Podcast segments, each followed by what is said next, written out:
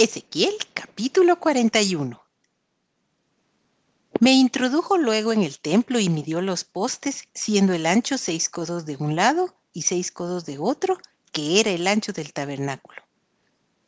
El ancho de la puerta era de diez codos y los lados de la puerta de cinco codos de un lado y cinco del otro.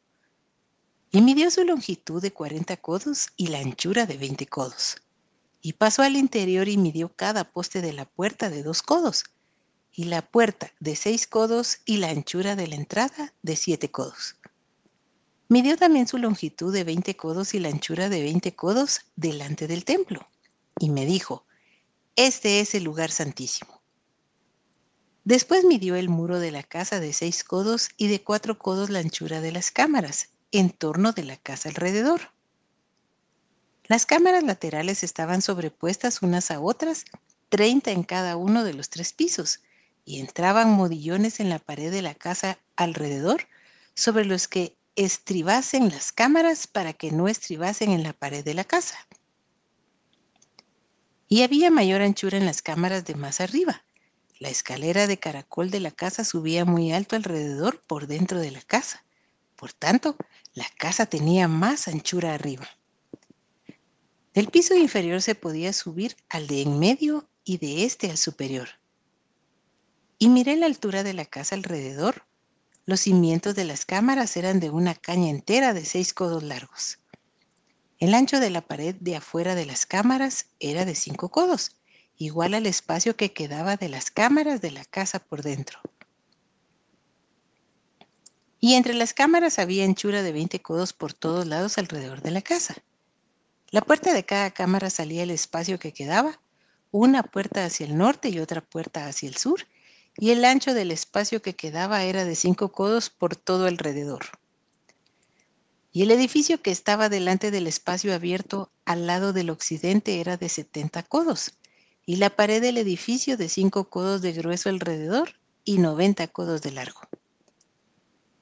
Luego midió la casa 100 codos de largo y el espacio abierto y el edificio y sus paredes de 100 codos de longitud y el ancho del frente de la casa y del espacio abierto al oriente era de 100 codos. Y midió la longitud del edificio que estaba delante del espacio abierto que había detrás de él, y las cámaras de uno y otro lado, 100 codos, y el templo de dentro y los portales del atrio. Los umbrales y las ventanas estrechas y las cámaras alrededor de los tres pisos estaba todo cubierto de maderas desde el suelo hasta las ventanas y las ventanas también cubiertas. Por encima de la puerta y hasta la casa de adentro y afuera de ella y por toda la pared en derredor, por dentro y por fuera, tomó medidas. Y estaba labrada con querubines y palmeras, entre querubín y querubín una palmera, y cada querubín tenía dos rostros, un rostro de hombre hacia la palmera de un lado y un rostro de león hacia la palmera del otro lado por toda la casa alrededor. Desde el suelo hasta encima de la puerta había querubines labrados y palmeras por toda la pared del templo. Cada poste del templo era cuadrado y el frente del santuario era como el otro frente. La altura del altar de madera era de tres codos y su longitud de dos codos, y sus esquinas, su superficie y sus paredes eran de madera.